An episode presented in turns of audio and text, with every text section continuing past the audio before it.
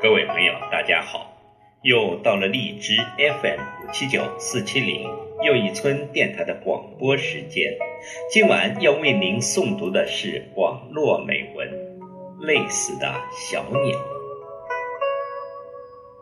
生活之累，一半源于生存，一半源于攀比。任何人、任何事，尽力就好，努力就够。不必让身体太过辛苦，更不必让心灵装满难过。总盯着别人的生活，会看不到自己的幸福。请听网络美文《累死的小鸟》。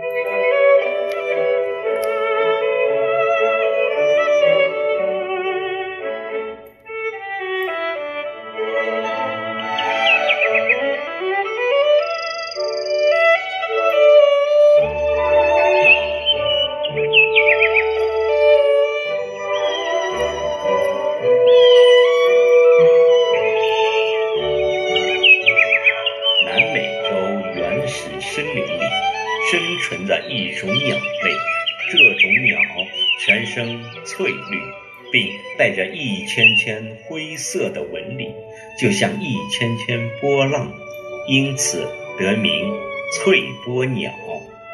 这种鸟虽然美丽，但它每天忙忙碌碌都在筑巢，因而显得无精打采，很是疲惫。翠波鸟巢穴唯一特点是巨大，一个个架在树上，场面甚为壮观。但这些巨大的巢穴也不禁让人疑惑：翠波鸟是一种小鸟，体长不过五六厘米，可它建造的巢穴为什么比自己的身体大几倍？甚至是十几倍呢。为了解开这个谜，一名动物学者做了一个实验。他制作了一个巨大的笼子，并捉来一只翠波鸟，观察它筑巢的过程。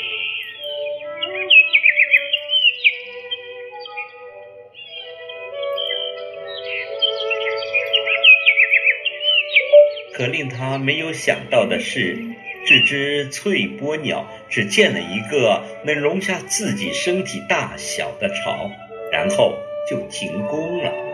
这引起了学者极大的兴趣。他又捉来了一只翠波鸟，放在笼子里，想看看它建房的情况。可这一次情况却发生了突变。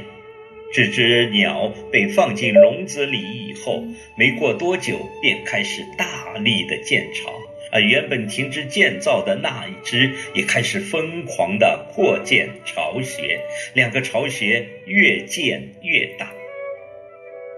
几天过后，两只鸟明显的疲惫不堪，建造速度放慢。又过了几天，原先送进来的那一只竟然死了。而且，这只鸟死后，另外一只立刻停止了筑巢。这些现象真让人百思不解。学者随即又捉来了一只翠波鸟，放进了笼子里，还如前面的情况一样。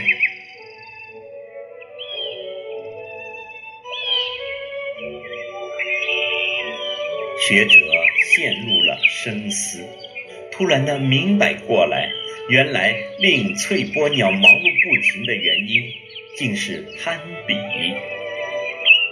这种鸟攀比心理太强，容不得别人的巢穴比自己的大。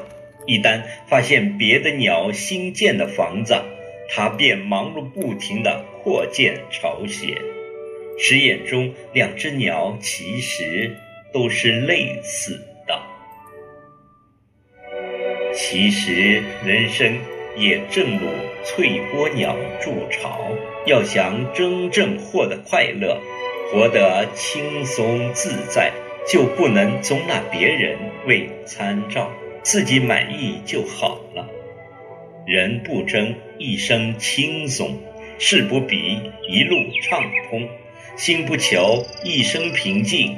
愿你做一个知足常乐之人，让家庭安安稳稳，对朋友真真诚诚，让心情高高兴兴，对生活充满激情。